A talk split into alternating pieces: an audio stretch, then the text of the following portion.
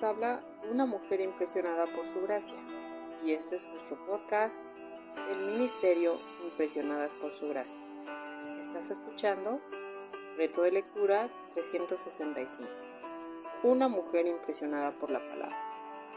Día 212, 31 de julio. Hoy leemos Isaías 57 al 60. En Isaías 1, versículo 2, se identificaba al pueblo como los hijos del Señor que se habían revelado.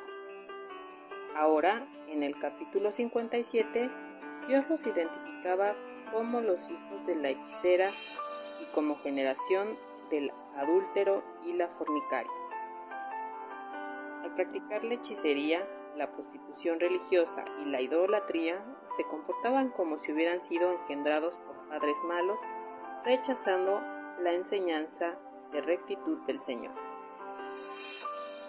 Los esfuerzos para garantizar su futuro mediante la comunicación con los muertos y otras formas de brujería fueron en vano y tuvieron un efecto negativo.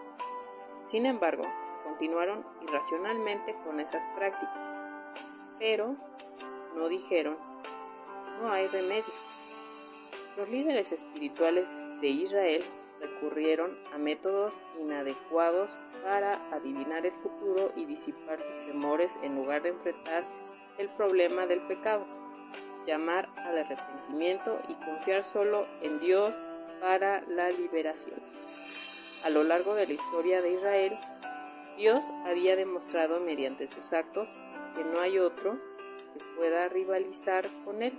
Sin embargo, el pueblo negó su legado y dejó de recordarlo o temerlo. Durante el silencio de Dios, se apartaron de él y se acercaron a los dioses falsos. La idea central de las preguntas de Dios es, ¿quién podría ser más grandioso y digno de temor que él? Cuando el Señor finalmente juzgó, comprendieron que su devoción a los dioses falsos era inútil. Dios se burló diciendo en el versículo 13 que te liberen tus ídolos, como anteriormente en Deuteronomio 32, versículos 36 al 39. Pues los ídolos eran inútiles. Nada podría librarlos de la ira del Dios Todopoderoso del universo. En cambio, el Señor salvaría fielmente a aquellos que confiaran en Él, y sólo ellos tendrían la tierra por heredad y poseerían su santo monte, según lo establecido en Isaías 65, versículos 8 al 9, es decir, adoración a Él en el templo.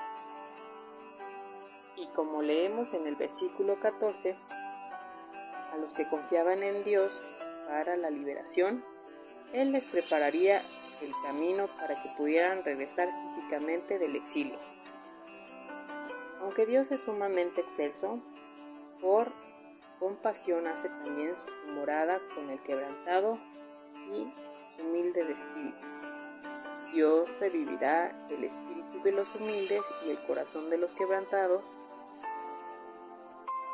aplacará su ira para que sus hijos no se desanimen completamente ni se desesperen por la relación con su Creador.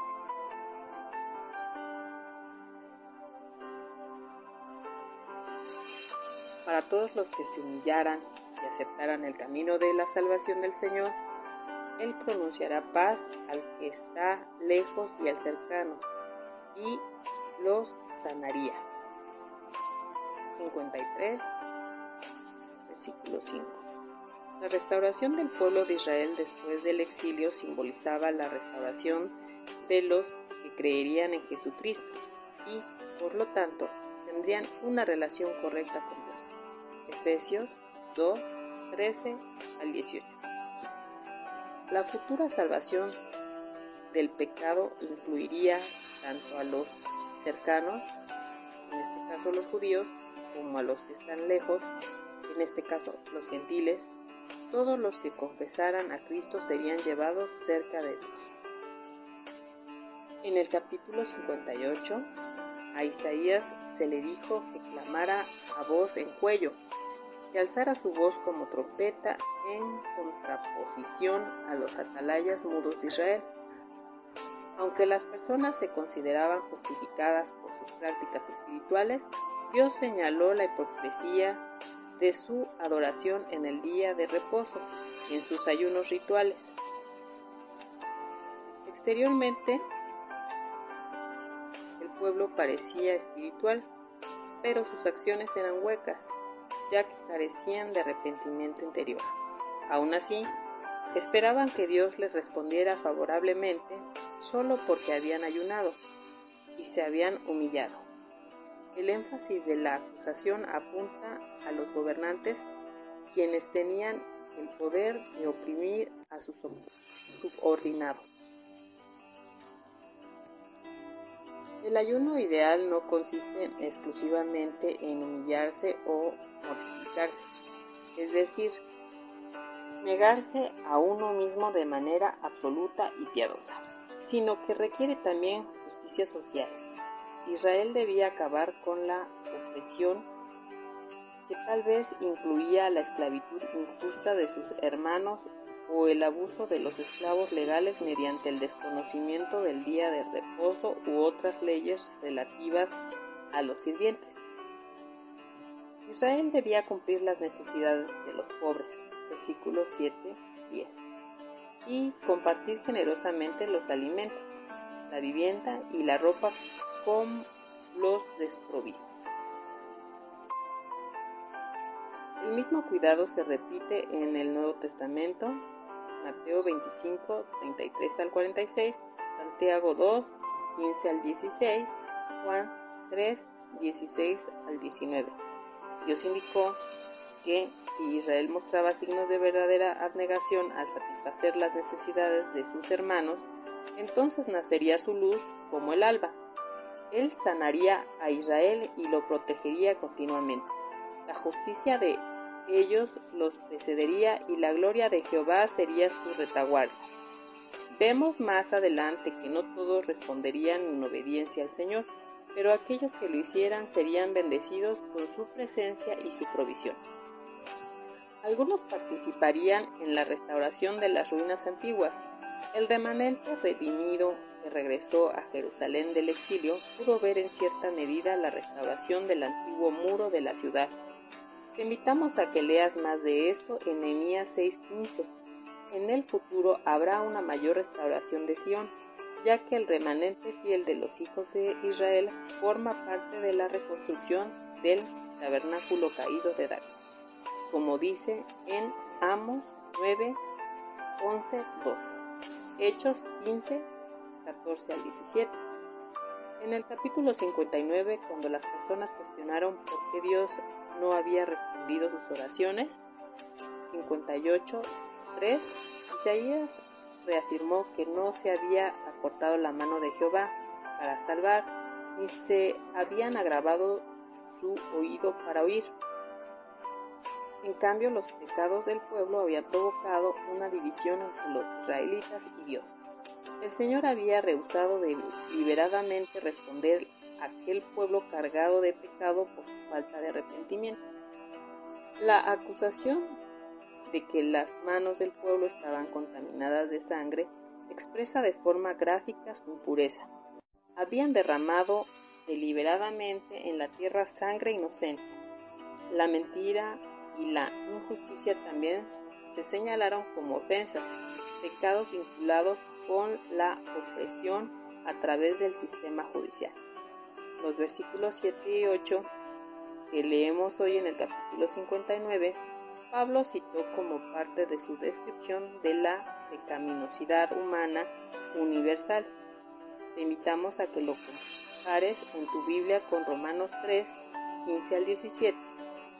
Todas las personas están separadas de Dios por sus pecados el profeta le aseguró al pueblo de Israel que todo aquel que siguiera esas veredas torcidas no conocerá la paz.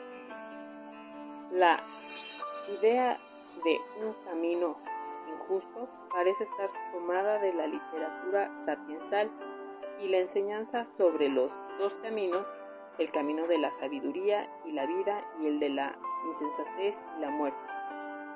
No habrá paz para quien opte por un estilo de vida rebelde a los caminos de Dios. Más adelante, Isaías se identificó con el pueblo de Dios, lo que resultó en una admisión de culpabilidad partida. Continuó con una confesión sincera, la cual comienza deliberadamente con palabras relacionadas con las antiguas maldiciones del pacto, Deuteronomio 28-28 al 29. El pecado había generado un pueblo espiritualmente ciego. A pesar de tener la revelación de Dios a través del pacto, en una sociedad así, aquel que se arrepiente de mal y trata de seguir las pautas morales de Dios es puesto en prisión por los rebeldes. El mensaje de esperanza a los verdaderamente arrepentidos era que Dios vio que había perecido el derecho y que esto le desagradó. Debido a su profunda compasión por los seres humanos caídos en el pecado y el desamparo, él mismo buscó un camino para la reconciliación, ya que no había nadie que mediara ni intercediera por ellos. Dios mismo proveyó la salvación mediante su brazo. Gracias por escucharnos en este bello día. Nuestra oración es que Cristo vive en tu corazón por la fe y que el amor sea la raíz y el fundamento de tu vida, y que así puedas comprender cuán ancho, largo, alto profundo es el amor de Cristo.